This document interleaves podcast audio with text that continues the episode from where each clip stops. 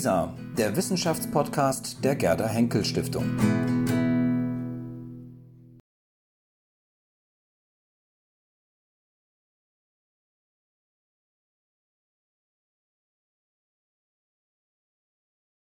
Und jetzt geht es um das Bauen von Weltbildern. Welten bauen.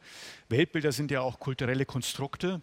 Und das werden Sie jetzt, ich will eigentlich gar nicht zu viel sagen, die, das, was Sie jetzt hören und sehen werden, war eine gemeinsame Idee von Dörte Schmidt, Musikwissenschaftlerin, die Sie gleich in Aktion sehen werden, sitzt in der ersten Reihe, Mitglied der Akademie, und Carola Lenz, Vizepräsidentin der BBAW und auch, wissen Sie sicher, bereits designierte Präsidentin des Goethe-Instituts ab dem Herbst diesen Jahres und äh, Michaela Oberhofer, Künstlerin, Kuratorin. Es geht um zwei unterschiedliche Fragestellungen. Musik, Sie werden lachen, preußische Militärmusik als Exportschlager, aber dazu gleich mehr. Und dann aber auch Frage diplomatischer Geschenke und so weiter. Aber zunächst das Kornettquartett, was uns musikalisch einführen wird, bevor es auch für ein Gespräch mit Dörte Schmidt zur Verfügung steht. Sie haben es vielleicht schon gehört, ich glaube, Sie waren im Haus schon divers unterwegs musikalisch. Bitte schön.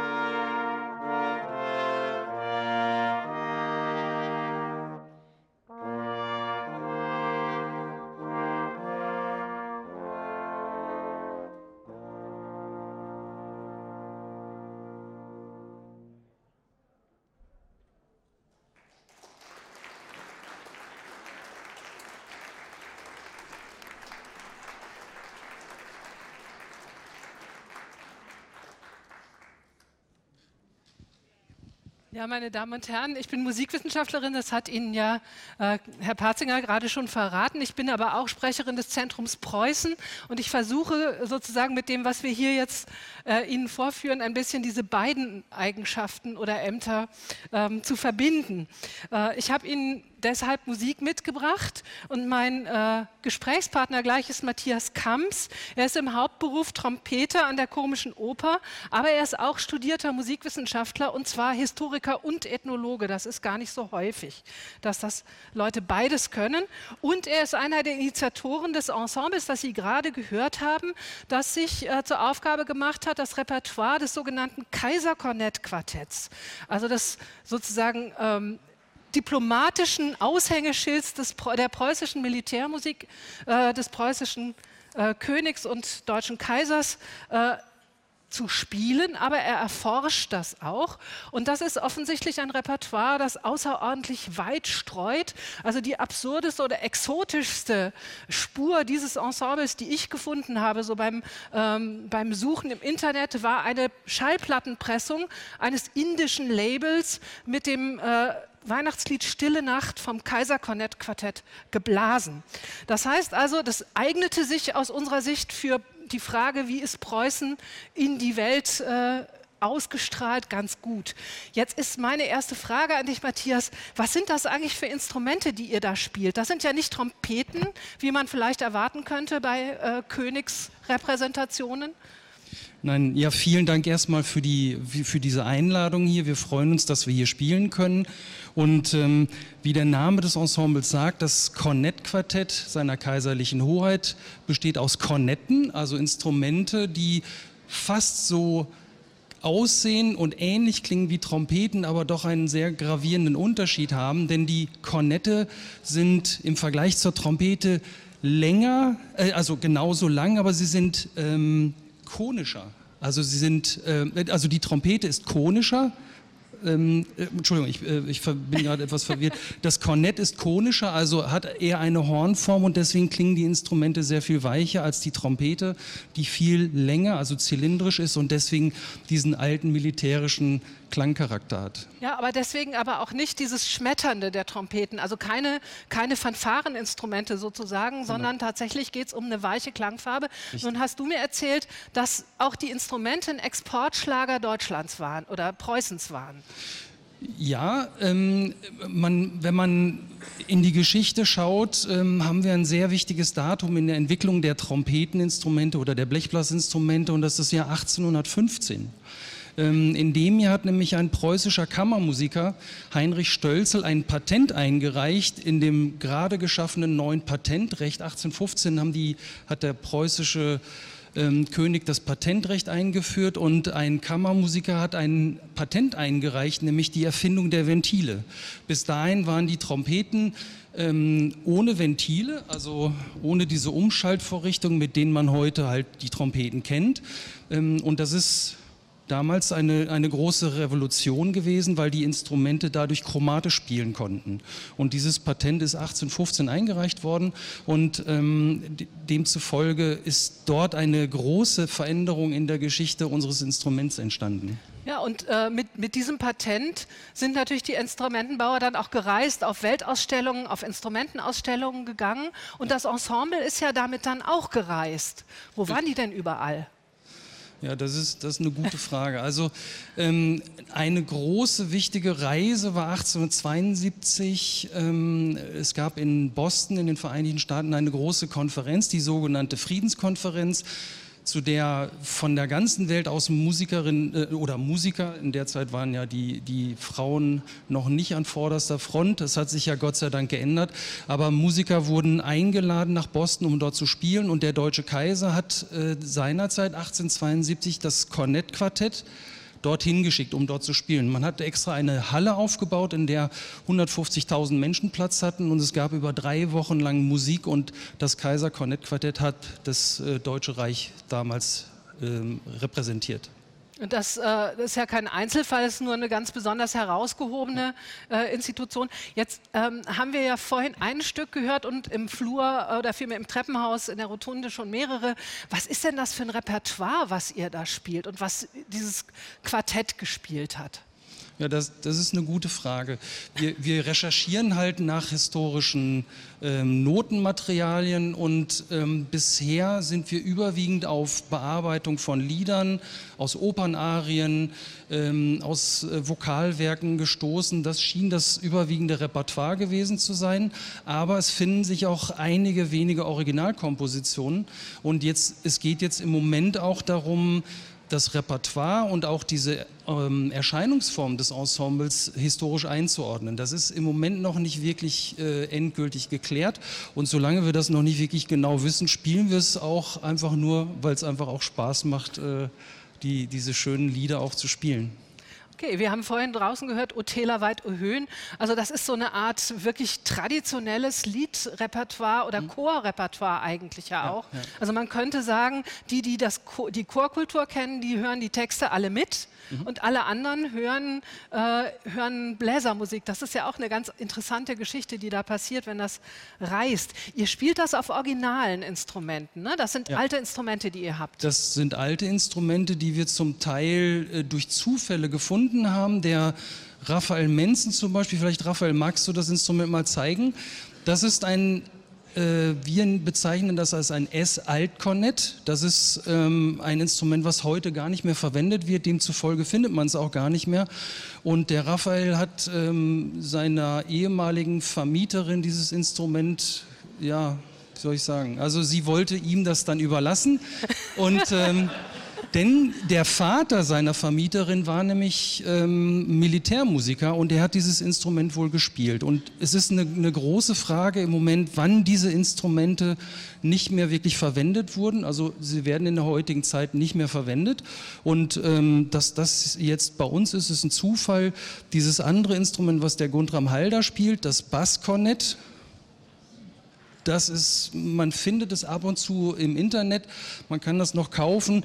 Ähm, auf so einem Instrument hat Richard Wagner seine Partien für Basstrompete komponiert. Und äh, Mitglieder des Kaiser Kornett Quartetts waren auch bei den Uraufführungen ähm, der Wagnerschen Opern zum Teil dabei und sie wurden nicht als Musiker der Staatskapelle äh, der, der Königlichen Hofoper Berlin äh, angegeben, sondern als Musiker des Kaiser Kornett Quartetts. Das heißt, es war damals ein extrem exponiertes Ensemble, was dann über die Jahrzehnte dann ähm, sozusagen unbekannt wurde. Und wir versuchen dem, den alten Geist ein bisschen ähm, wieder zu erspüren. Und äh, das gelingt mit der Musik und den alten Instrumenten ganz gut.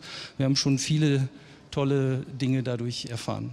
Das heißt, wir sind jetzt sozusagen Zeugen geworden äh, der Entwicklung eines Forschungsprojekts, das ja durchaus auch ein äh, weltgeschichtliches Forschungsprojekt dann werden wird, äh, das interkulturelle ähm, Transfervorgänge beobachtet an diesem Beispiel aus dem Spielen heraus dieses Repertoires. Ihr habt also sozusagen aus dem Spielen heraus Fragen entwickelt und jetzt entsteht plötzlich ein ja. Forschungsprojekt. Ja, richtig. Das heißt, wir müssen euch dann irgendwie in fünf Jahren wieder einladen und gucken, was draus geworden ist. Gern auch in vier Jahren, das ist auch in Ordnung. Okay. Ähm, wir in hören euch am Ende nochmal. Jetzt ja. werden wir einen Richtungswechsel vornehmen. Wir haben bisher gehört, äh, wie Preußens Musik zum Modell wurde für so einen Exportvorgang. Jetzt werden wir uns angucken, wie es um Importe bestellt ist, nämlich was was passiert eigentlich, wenn äh, nicht Preußen sich ausdenkt, wie es in der Welt repräsentiert werden will, sondern wenn jemand darüber nachdenkt, was Preußen wohl haben will, wenn er zu Besuch kommt.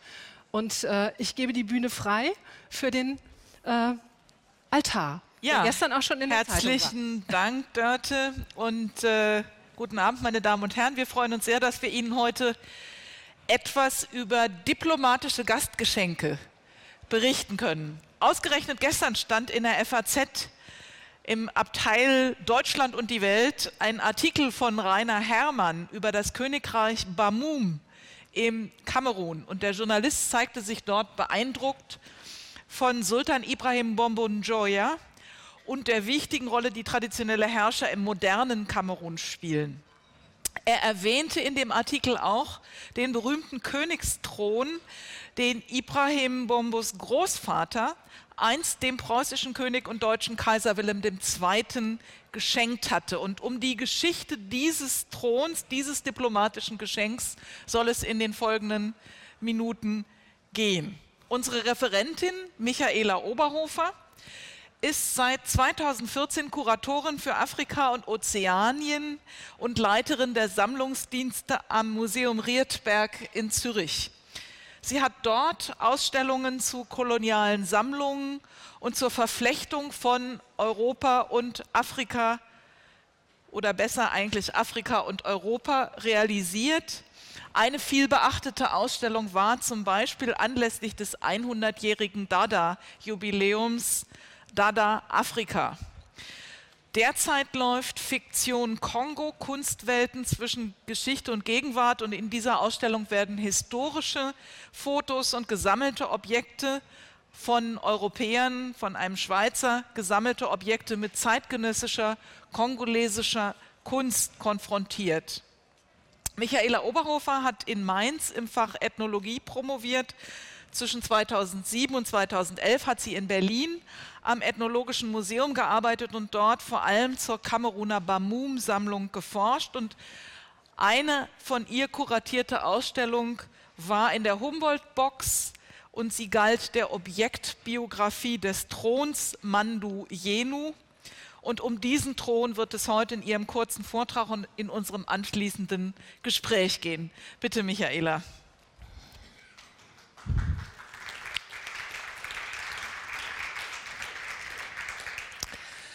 Ähm, vielen Dank, Carola, für diese freundlichen Einführungsworte. Lieber Herr Patzinger, liebe Frau Schmidt, sehr geehrte Damen und Herren, es freut mich sehr, dass Sie äh, mich ähm, heute eingeladen haben. Viele von uns sind äh, vielleicht froh, dass die Weihnachtszeit nun wieder vorbei ist. Geht sie doch mit der schwierigen Frage einher, was man wem schenken soll. Geschenke sind ja nie nur selbstlos, sondern in komplexe Beziehungen mit spezifischen Erwartungen und Hoffnungen eingebunden. Dies gilt insbesondere, wenn es sich um diplomatische Geschenke handelt. Diplomatische Geschenke sind weltweit verbreitet und dienen dazu, auf Basis von Gegenseitigkeit soziale und politische Beziehungen zwischen dem Beschenkten und dem Schenkenden zu initiieren und zu festigen. Dabei können sich aber bei Geschenken über kulturelle Grenzen hinweg unterschiedliche Vorstellungen und Weltbilder gegenüberstehen. Das zeigt das Beispiel eines besonders prominenten Geschenks, das bis heute Preußen und Deutschland mit dem Königtum Bamum in Kamerun verbindet. Gemeint ist der berühmte Thron Mandoyeno, den der damalige Bamum-König Ibrahim Joya im Jahre 1908 dem deutschen Kaiser Wilhelm II. zum Geschenk machte.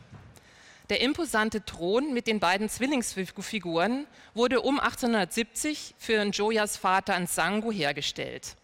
Im Stil der höfischen Bamumkunst des 19. Jahrhunderts war er mit luxuriösen Materialien wie Kaurischnecken und Glasperlen bestickt. Symbole wie die doppelköpfige Schlange im Sockel sind bis heute nur dem König vorbehalten. Jeder neue König gibt seine eigenen Mandojeno in Auftrag um ihn bei Festlichkeiten und Audienzen zu Repräsentationszwecken zu nutzen. Mittlerweile existieren eine ganze Reihe von Mandojenos, die, sofern sie nicht in Benutzung sind, im Palastmuseum in der Hauptstadt Fumban ausgestellt sind. Doch wie kam es dazu, dass ein afrikanischer Herrscher dem preußischen König und deutschen Kaiser ein solch wertvolles Geschenk machte? Das Geschenk muss zunächst im Kontext des deutschen Kolonialismus analysiert werden. Der Bamum-König hatte, noch bevor 1902 die ersten Europäer sein Königreich erreichten, bereits vom gewaltvollen Vorgehen der deutschen Schutztruppen gegen nicht kooperationsbereite Herrscher erfahren. Aus diesem Grund entschied sich König Njoya für einen diplomatischen Umgang mit der neuen Kolonialmacht. Er hieß die Fremden willkommen, arbeitete mit ihnen zusammen und führte sogar mit Unterstützung des preußischen Militärs Krieg gegen gemeinsame Feinde. Im kolonialen Projekt des Deutschen Reiches spielte das Königtum Bamum mit Njoya an der Spitze für die Propaganda eine wichtige Rolle. König Njoya, eine imposante Erscheinung, eloquent und offen gegenüber allem Neuen, wurde von dem Deutschen zum Prototyp des edlen Wilden gemacht. Der Personenkult ging so weit, dass er zu Deutschlands schwarzem König in Afrika erhöht wurde. Bamum galt als Vorzeigekolonie. Dabei wurde äh, Joya nicht nur damals auf deutscher Seite verehrt, sondern er ist bis heute der wichtigste Kulturheros für die Bamum, wie man an diesem Denkmal sehen kann, das im Zentrum von Fumban auf dem Marktplatz steht. Parallel dazu ging die materielle und symbolische Aneignung Afrikas in Gestalt der Sammelwut der ethnografischen Museen vonstatten. Kurz bevor ein Foto des Throns 1900, kurz nachdem ein Foto des Throns 1904 das erste Mal in Deutschland publiziert wurde, und hier sehen Sie äh, diese Zeitschrift Globus, ging die Jagd nach dem Original los. So drückte es jedenfalls Felix von Luschern aus, damals Direktor der afrikanisch-ozeanischen Abteilung des Königlichen Völkerkundemuseums in Berlin. Von Luschan nutzte seine Beziehungen zu den in Fumban stationierten Kolonialbeamten und Missionaren, um Druck auf Königin Joya auszuüben. Der gab bei dem berühmten höfischen Schnitzer in G. Kame einen zweiten ähnlichen Thron in Auftrag, den er dem deutschen Kaiser zum Geschenk äh, machen wollte. Der Termin rückte immer näher, die Arbeiten waren aber noch nicht beendet. Darum schenkte Njoya schließlich den alten Thron seines Vaters dem Kaiser und behielt den neuen Thron später für sich. Auf diesem Foto inszenierte sich Njoya auf dem Mando Jeno seines Vaters, nachdem er ihn von 300 Trägern an die Küste zu den Feierlichkeiten für den Kaiser hatte transportieren lassen. Als Andenken für Wilhelm II. ließ er sich mit den Insignien der Macht, seinem Schwert, seiner Pfeife und seiner Uniform im Stil des preußischen Militärs fotografieren. Statt dem deutschen Kaiser überreicht zu werden, wurde der Thron aber nach der Ankunft in Berlin in das Museum für Völkerkunde integriert. Dort durchlief er den üblichen Prozess der Musealisierung, das heißt, er hielt eine Inventarnummer, wurde vermessen, restauriert, fotografiert und ausgestellt. Zunächst galt der, galt der Mando Jeno in Berlin noch als Symbol der erfolgreichen Kolonialpolitik Deutschlands. In den 1920er Jahren Angestoßen durch die Entdeckung der Kunst Afrikas in der Avantgarde trat sein künstlerischer Wert in den Vordergrund. Heute gehört der Thron immer noch zu den Masterpieces des Ethnologischen Museums in Berlin und wird bald mit seiner komplexen Objektbiografie ins neue Humboldt-Forum einziehen. Das Geschenk muss im kolonialen Kontext des Machtungleichgewichts zwischen Kolonialherren und Kolonisierten interpretiert werden. Das ist unbestritten. Doch wie ist die Rolle von König Njoya zu beurteilen? Hier stehen sich zwei gegensätzliche Positionen gegenüber. Für postkoloniale Aktivistengruppen wie No Humboldt 21 steht fest, dass der damalige Bamum-Herrscher zum Schenken gezwungen wurde. Auch Teile der heutigen königlichen Familie sehen dies so und begrüßen im Bericht von Felvin Sare und Benedikt Savoy die geforderte Restitution von Bamum-Objekten aus französischen oder deutschen Museen. Sowohl afrikanische als auch westliche Historiker betonen hingegen die Handlungsmacht und Eigenverantwortlichkeit, die Königin Joya innerhalb des kolonialen Machtungleichgewichts für sich in Anspruch nahm. Die Handlung des Bamum-Königs wird als Teil der damals in Kameruner Grasland üblichen Praxis der diplomatischen Geschenke interpretiert. Bereits in vorkolonialer Zeit war es zwischen Nachbargruppen im Kameruner Grasland üblich, Objekte, aber auch Handwerker oder Frauen untereinander auszutauschen. Solche Geschenke konnten Dankerweisungen für Dienste oder militärische Kooperation sein. Sie sollten Allianzen sichern und damit politische Vorteile erzielen. Die Übergabe des Throns an den deutschen Kaiser kann in diesem Sinne als Gabe eines afrikanischen Herrschers an einen von ihm als ebenbürtig wahrgenommenen europäischen Machthaber interpretiert werden. Joya nutzte diese Strategie Anfang des 20. Jahrhunderts übrigens auch gegenüber Kolonialbeamten und Missionaren. Seine Geschenke umfassten mit Perlen bestickte Pfeifen, Holzschalen, Kalebassen und weitere Prestigegegenstände. Dieser Thronhocker, ein Geschenk von Joya an den Missionar Martin Göring, befindet sich zum Beispiel in unserer Sammlung in Zürich. Jedenfalls verknüpfte Königin Joya mit diesem diplomatischen Geschenken bestimmte Erwartungen. Er hoffte vor allem, die Kontrolle über Handel und Militär behalten zu dürfen, die ihm die deutsche Kolonialregierung streitig machte. Von Kaiser Wilhelm II. selbst erwartete er sich ein Pferdegestüt als Gegengabe. Doch seine Hoffnungen wurden enttäuscht. Die deutschen Kolonialherren speisten ihn mit einem Bildnis Kaiser Wilhelms und einem Orchestrion ab, einem Musikautomaten, der bald kaputt ging. Doch bevor die Konflikte zwischen Preußen und Bamum eskalieren konnten, wurden den Deutschen nach dem Ersten Weltkrieg die Kolonien entzogen. In Bamum folgten auf die Deutschen die Engländer und schließlich die Franzosen. Letztere sahen Joya als Inbegriff eines afrikanischen Despoten an, entmachteten ihn und schickten ihn ins Exil, wo er 1933 verstarb. Wie beurteilt der aktuelle Herrscher El Hajj Sultan Mbombo Joya, von dem wir vorher auch schon äh, in dem Zeitungsartikel gehört haben, das einzige Geschenk? Der Thron aus Berlin war 2009 in unserem Museum in Zürich bei einer großen Kamerun-Ausstellung zu sehen. Zur Ausstellungseröffnung war der Sultan mit seinem Gefolge in Zürich eingeladen. Mit aller Selbstverständlichkeit nahm er auf dem Thron seines Urgroßvaters Platz. Von der Presse gefragt, ob er den Mandojeno wieder zurückhaben wolle, verneinte er und sagte wörtlich, nein, ein Geschenk ist ein Geschenk. Diese nachträgliche Bestätigung des Geschenks durch seinen Enkel war jedoch ebenso wenig altruistisch wie das Geschenk von Joya selbst. In den letzten Jahren ließ Sultan Bombo ein neues Palastmuseum bauen, hier rechts oben zu, äh, zu sehen. Dabei hegte er die Hoffnung, dass sich Deutschland an dem großen Projekt finanziell beteiligen würde. Schenkender und Beschenkte des ursprünglichen Transfer leben zwar nicht mehr, aber die Erwartungen der Gegenseitigkeit, dass eine Gabe zwingend mit einer Gegengabe zu erwidern ist, wurde auf neue Akteure übertragen.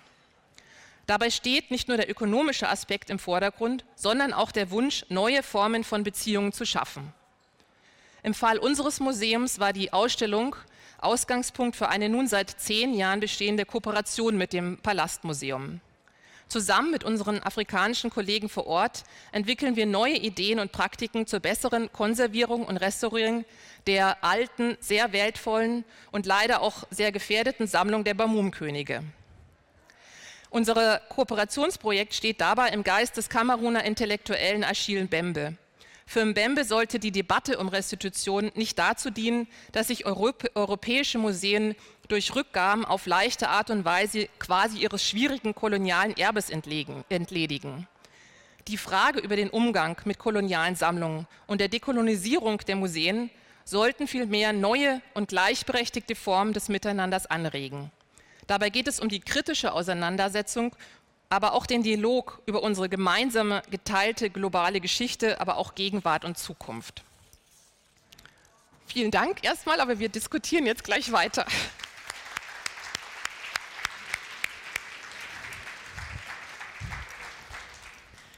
Ja, vielen Dank, Michaela, für dieses ähm, bilderreiche ähm, einführen in die Problematik. Königin Joya sitzt auf dem Thron in preußischer Uniform. Und da wir hier über Preußen und die Welt sprechen und schon von preußischer Militärmusik, die um die Welt wandert, oder Kornettmusik, die um die Welt wandert, gesprochen haben, sieht man hier auch noch etliche andere preußische Objekte, die Pfeife und so weiter und so fort. Das heißt, in Kamerun hat sich äh, der König und seine Entourage preußische Hofkunst angeeignet? Oder wie muss man das sehen? Ist das Kulturimperialismus oder wie würdest du das bezeichnen? Also ähm, Königin Joya war eine sehr ähm, außergewöhnliche Gestalt in der Geschichte Afrikas, weil er ein sehr großer Innovator, Erneuerer war und sehr offen für alles Neue war. Und ähm, das zeigt sich so auf verschiedenen Feldern. Er hat zum Beispiel eine eigene Schrift äh, erfunden. Äh, die Bamum waren vorher eine schriftlose Gesellschaft und basierten halt auf, oralen, äh, auf Oral History. Und ähm, er hat äh, eine eigene Schrift äh, erfunden, Anfang des 20. Jahrhunderts, inspiriert sowohl aus islamischen äh, Schriftzeichen als auch aus all diesen Manuskripten, die über die Preußen ins Land gekommen sind. Und diese Schrift ist äh, bis heute sehr wichtig und wird an den Schulen gelehrt und auch für diese Identität und dieses Geschichtsbewusstsein der Bamun sehr wichtig. Das andere Beispiel ist ähm, äh, äh, aus dem Feld der Religion. Äh, dort hat sich äh, Joya sowohl von Islam äh, inspirieren lassen als auch von der christlichen äh, Religion. Es gab ähm, äh, die Basler Mission, die vor allem in Fumban tätig war, schon sehr früh und hat ähm, dann Anfang des 20. Jahrhunderts eine eigene Religion geschaffen, kombiniert noch mit den lokalen religiösen Praktiken. Und bei den preußischen Militäruniformen muss man das auch so sehen. Äh, damals haben die Deutschen das als äh, Nachäffen oder nach, also als Kopieren ähm, ähm, eher verunglimpft. Ähm, und ich glaube, Sie haben übersehen, dass damals ein sehr kreativer Aneignungsprozess stattgefunden hat, weil diese ähm, Uniformen zum Teil auch wirklich lokal hergestellt wurden, also auch zum Beispiel die, Hel die Helme und angeknüpft haben an Praktiken ähm, des zur Schaustellens und der Bedeutung von Kleidung, die bei den Bamum vorher schon äh, üblich waren. Also so sieht man zum Beispiel auch diese Orden hier und äh, bei den Baum war, es, äh, bei Muhm war es üblich, dass jemand, der sich als besonders verdient erwiesen hat, wirklich eine Auszeichnung erhalten hat. Das waren früher andere Objekte, aber die Orden knüpfen im Grunde genommen an diese Praktik an. Und diese ähm, Offenheit gegenüber allem Neuen und diese Integration von Elementen, die von außen kommen, um daraus dann wieder was ganz eigenes Neues zu machen, sieht man eben auch an diesem äh, neuen Palastmuseum, diesem Bild. Vielleicht können wir da noch mal hingehen. Ähm, da ist es so, dass ähm, der, der Bau, äh, der, der, der, das Mittelteil, das ist ein vierstöckiges Gebäude in Form einer Spinne, also sehr naturalistisch. Drumherum ist eine Schlange mit ähm, äh, Doppel, also eine doppelköpfige Schlange und das sind traditionelle Su Symbole, die wirklich in der Geschichte Bamums eine große Rolle spielen und in der Tradition eine große Rolle spielen. Gleichzeitig ist das ein moderner Museumsbau, inspiriert von äh, Musée des Quai Branly, von unseren Museen Museum, von anderen internationalen Museen, wo wir ähm, wirklich Ausstellungsräume haben, Shoppen, Cafeteria ähm, und eben auch der Versuch, diese Objekte in einem möglichst modernen Ambiente zu präsentieren. Und das, diese Kombination von was, was von außen kommt, und dieses Ummützen in was Eigenes ist wirklich was, was sich was durch die Geschichte bei Mooms durchzieht. Ja, ich glaube, das ist wirklich ein interessanter und wichtiger Gesichtspunkt, den du da an dem Beispiel stark machen kannst, nämlich äh, ist ja die Debatte, die wir im Moment oft in den Medien finden, in Deutschland finden, zu Kolonialgeschichte sehr stark plakativ von Schwarz-Weiß-Fronten geprägt, also ähm, Afrikaner im Prinzip als Opfer, komplett als Opfer und die Kolonisatoren komplett als Täter. Und man muss sagen, am Beispiel hier von Bamum kann man zeigen, dass es zumindest sowas wie stark versuchte Mittäterschaft gibt. Das ist allerdings nicht ganz so gelungen, wie er sich das vorgestellt hatte. Trotzdem bleibt es ein Akt ähm, der kreativen und auch eigensinnigen Aneignung von fremden Elementen. Das finde ich ganz wichtig. Du hattest ja auch erwähnt, er hat eine kreative Lösung gefunden, als dieser Thron, also Handwerker scheinen auch im kamerunischen Königreich nicht ganz so pünktlich geliefert zu haben. Das kennt man ja aus der eigenen ähm, Lebenswelt auch. Sie haben also nicht pünktlich geliefert. Er hat eine kreative Lösung gefunden und hat gesagt, okay, dann kriegt er jetzt meinen alten Thron und ich nehme dann den neuen. Da würden wir jetzt sagen, naja, Kopie und Original ist es nicht so, dass die Aura des Originals eigentlich die Machtobjekte enthält und die Kopie ist man halt nur eine sekundäre abgeleitete Kopie, die nicht so viel wert ist? Was ist denn eigentlich mit dieser Kopie in Anführungsstrichen passiert und wie wird ähm, dort dieses Verhältnis von Kopie und Original thematisiert, beziehungsweise auch vielleicht, wie hat sich die Thematisierung verändert? Weil heute geht es ja oft in der Frage der Restitution von Objekten auch um die Frage, können nicht die Europäer Kopien bekommen, die Originale kehren zurück oder umgekehrt und so weiter und so fort.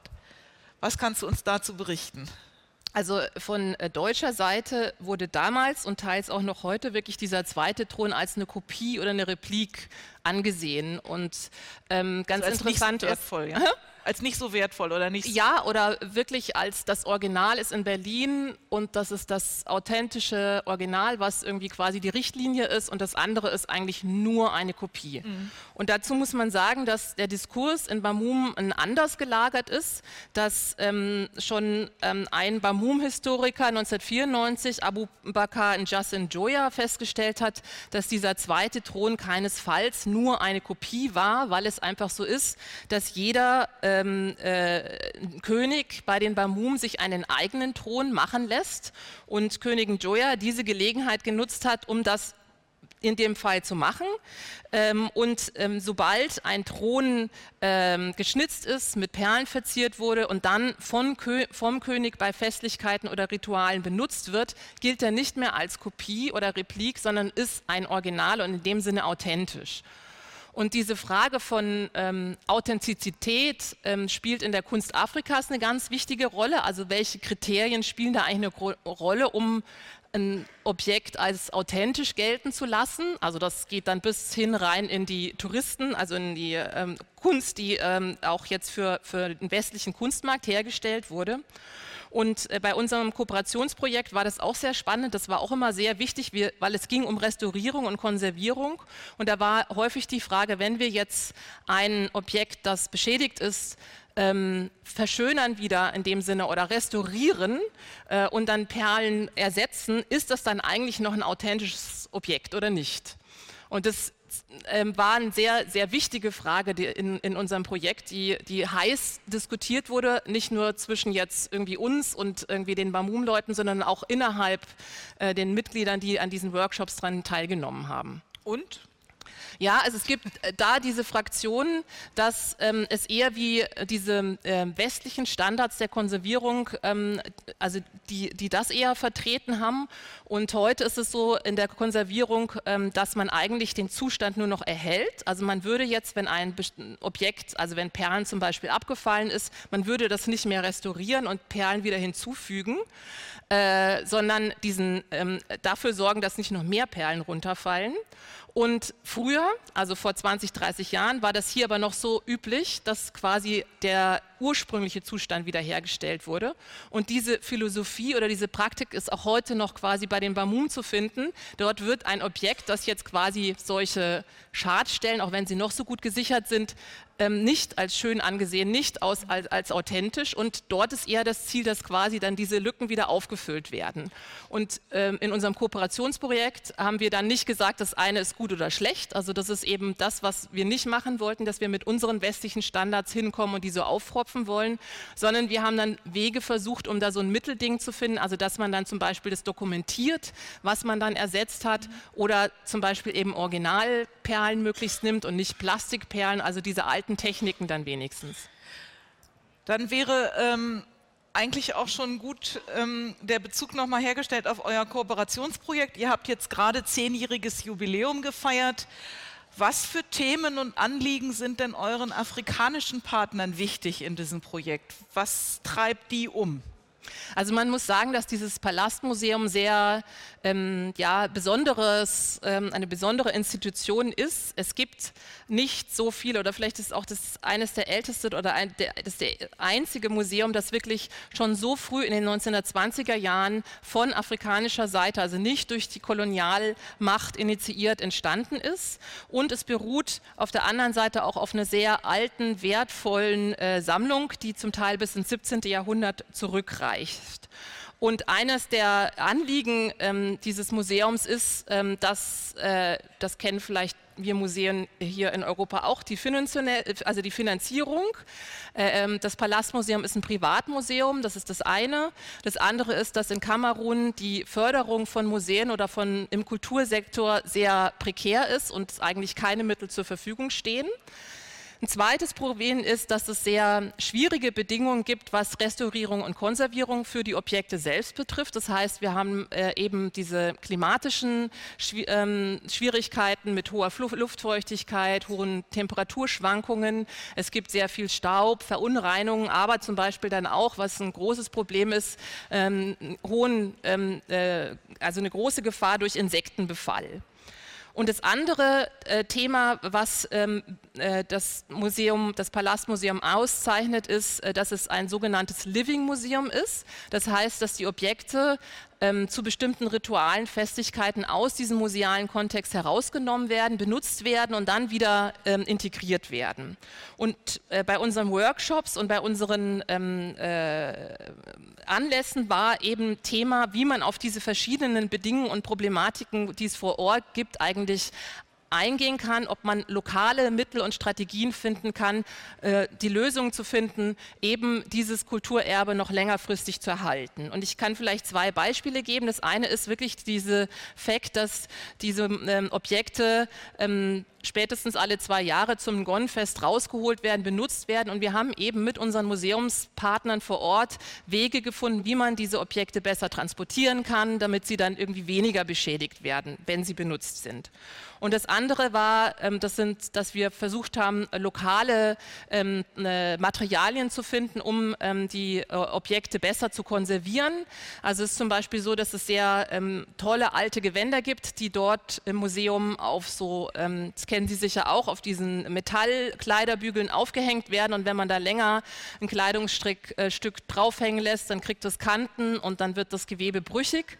Und wir sind dann auf den Markt gegangen und haben zum Beispiel dann ähm, so Plastikrohre äh, gefunden, die man eigentlich quasi im Baugewerbe verwendet, haben die zugeschnitten, haben die mit ähm, Stoffen umwickelt, um die dann ähm, auf diese Kleiderbügel zu montieren und dadurch dann ähm, diese weniger ähm, ja, äh, Gefahr oder, oder Zerstörung dieser äh, Textilien dann quasi zu machen. Also es war uns immer wichtig, wirklich diese lokalen äh, Materialien und Praktiken dann zu integrieren. Also sehr viel hands-on, sehr kleinteilig auch, gar nicht so der ganz große ähm, Restitutions- und, und äh, philosophische Diskurs, der äh, häufig jetzt hier so im Vordergrund steht.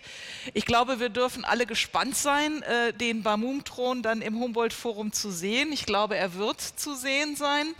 Ich denke, es wird eine Kooperation vielleicht auch geben mit dem Riedberg, mit diesem Kooperationsprojekt mit dem Palastmuseum. Ich freue mich darauf und wir dürfen jetzt noch einmal uns auf wir bleiben hier noch sitzen, auf Cornett Musik einen Rausschmeißer sozusagen äh, uns freuen. Bitteschön.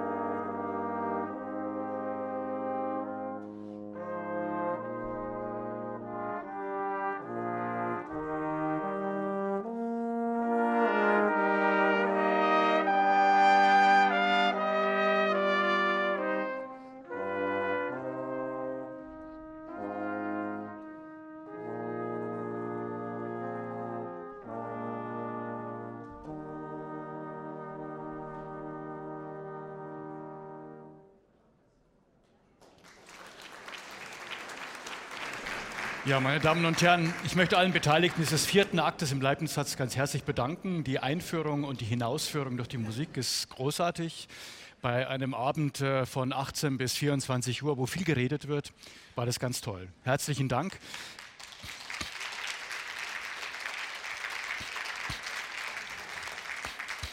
Und es war auch bemerkenswert, wie die beiden Themen doch miteinander verknüpft sind und vielen Dank für Ihre Diskussion. Äh, Im Übrigen, wir haben natürlich Kontakte auch zu dem Museum in Bamun und was die für die wahnsinnig interessant ist, ist deutsche Geschichte in ihrem Museum auch auszustellen. Wer waren die Deutschen eigentlich? Wer sind sie heute? Wer waren sie damals? Also ich glaube, das ist eine Perspektive, die wir auch stärker bedienen müssen. Und äh, das tun wir nämlich noch gar nicht. Es ist beidseitig, aber das haben Sie sehr schön dargestellt. Ganz, ganz herzlichen Dank.